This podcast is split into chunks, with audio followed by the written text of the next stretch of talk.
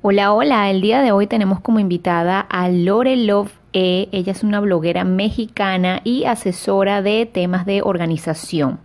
Está presente en Facebook, Instagram y Pinterest. Eh, recientemente estuvo invitada a unos talleres de emprendimiento en Google de México. Lore, en tu blog colocas temas relacionados con la productividad y organización, pero también de salud mental y de sentimientos. ¿De qué manera la organización puede afectar nuestra paz mental?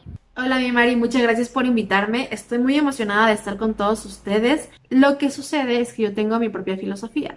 Yo creo que primero hay que estar bien por dentro para poder estar bien por fuera. Y eso aplica en todos los proyectos, no nada más para ser organizados. Imagina que tú hoy te levantas con una energía increíble, decides limpiar toda la casa, dejar todos los muebles impecables, tener todo organizado, tener todo en orden, eh, estás súper emocionada. Te levantas y hoy no te vas a ir a dormir si la casa no queda completamente limpia y ordenada. Al día siguiente, estás súper emocionada porque de verdad hiciste un muy buen trabajo. Estando triste, no nos dan ganas de hacer nada. El hecho de ver tiradero nos causa dolor de cabeza y no lo vamos a agarrar ni lo vamos a limpiar. Que así va a pasarte continuamente si no estás bien emocionalmente. Si bien es cierto que el orden nos da tranquilidad, nos da claridad, el desorden es un reflejo de nuestras emociones. Lo que yo trato de hacer con todas las chicas que llegan, con las chicas que me piden asesoría, con las personas que desean mejorar su estilo de vida, de ser más productivas, de ser más organizadas, es empezar por una plática, tratar de hacerles entender que sus emociones son importantes, de que tienen que mantenerse motivadas, de que tienen que tener una buena autoestima, porque una vez que tú tienes claro quién eres, qué es lo que te gusta, hacia dónde vas, cuál es tu propósito, el orden se vuelve parte de tu día a día, no solamente por el hecho de que te ayuda a tener claridad, sino que te empiezas a ser más disciplinada y es mucho más sencillo mantenerte ordenada. Y un hábito solo lo puedes hacer si te encuentras en un buen estado mental o un buen estado sentimental. ¿Qué es el minimalismo para ti? ¿Lo recomiendas para ser una persona más organizada, tener más paz mental y ser más productiva? Bueno, mira, Mari, me causa un poco de conflicto eh, la parte del minimalismo porque siento que en estos últimos tiempos se ha puesto muy de moda y creo que hay gente que todavía no está lista para iniciar una vida minimalista. Yo personalmente creo que tiene un significado muy puro, muy lindo. Creo que el desapegarte de las cosas emocionalmente y espiritualmente ayudan muchísimo. Ahora, viéndolo desde el punto organización, productividad, es súper, súper sano deshacerte de cosas que ya no utilizas. Hay gente que necesita esa ropa que a lo mejor tú ya no, no usaste durante un año y estás ayudando a alguien más y además te estás liberando tú. Ojo, es un proceso. Todo va siendo paulatino y va siendo poco a poco. Creo que es una muy buena corriente si tú estás mentalmente sano, emocionalmente sano, para empezar este estilo de vida, hazlo. Créeme que te vas a sentir muchísimo mejor. ¿Qué tips de organización recomiendas para ser una persona más productiva y tener más tranquilidad y paz mental?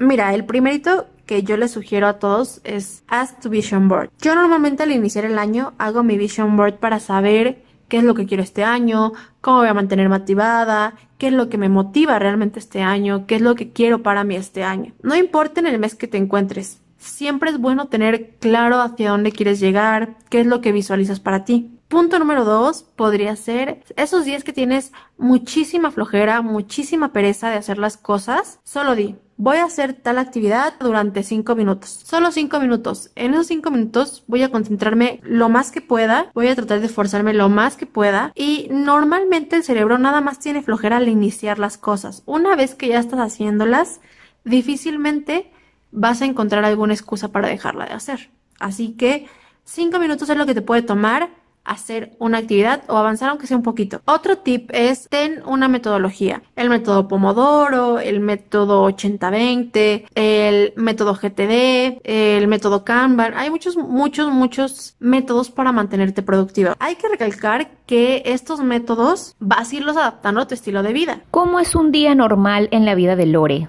Cómo te organizas desde que te levantas, cómo preparas tus comidas, cómo te organizas con el trabajo. Cuéntanos un poco más de ti. Ya, bueno, supongamos que es lunes. Lo que hago es levantarme entre las cinco y media y 6 de la mañana. Me gusta tener la mañana para mí. Me pongo a meditar unos 10, 15 minutos más o menos. Después me voy a la cocina a hacer un batido. Mientras está el batido, mientras me lo tomo, escribo. Escribo en mi libreta de gratitud. Escribo algo relacionado con lo que pasó un día anterior. Después de eso me voy a hacer algo de ejercicio, media hora, una hora. Luego me voy ahora sí a desayunar tal cual. Trato de consentirme mucho en las mañanas. Entonces sí me tomo mi tiempo para desayunar. Después de eso reviso la agenda, cosas que ya normalmente planeo el fin de semana. Y ahora sí empezar a trabajar. Veo si tengo reuniones, si tengo alguna cita, si tengo que salir, si hay algo que avanzar en el blog, si me pidieron algún trabajo en específico, cosas del oficio, ¿no? Y después como a las 3 de la tarde, ahora sí me voy a comer. Normalmente las comidas las tengo preparadas el fin de semana. Después de eso regreso a trabajar un rato.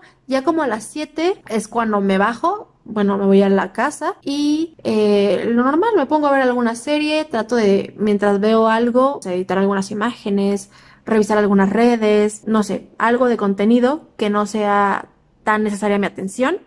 Y ya después me voy a meditar un rato, hablo con mi novio en la noche y pues me voy a dormir. Vi en tu blog que también colocas temas relacionados con personas del medio de la organización y la productividad, como por ejemplo Maricondo, ¿Me podrías, por favor, eh, recomendar eh, algún personaje, em, algún libro o alguna aplicación que tú utilices a menudo en tu vida diaria? El libro que tienen que leer es el de Maricondo. Si tu plan es ordenar tu casa, tus espacios, se llama La magia del orden y la felicidad después del orden, me parece. Entonces, cualquiera de los dos está súper, súper bien explicado. Otro libro que les recomiendo es el método GTD de David Allen. Igual ahí en el blog está como un poquito más resumido, así que si tienen alguna duda con eso, pues se van al blog y lo leen. Y con respecto a aplicaciones, la aplicación que yo más utilizo son dos, es Google Calendar y Asana. Incluso puedes conectar Google Calendar con Asana. Está increíble. A mí me encanta Google Calendar. Y Asana es donde organizo todo. Es una plataforma que te voy a trabajar con otras personas y la verdad es que es súper, súper amigable. Me encanta el diseño y aparte la metodología. Esas dos son mi pan de cada día. Me encantan. Muchísimas gracias Lore por tu tiempo y por haber compartido con nosotros. Y a ustedes, eh, si les ha gustado, por favor suscríbanse o regálenme un like. Y si tienen comentarios, dudas o sugerencias, me lo pueden dejar aquí abajo en los comentarios. Cuídense mucho, nos vemos, bye bye.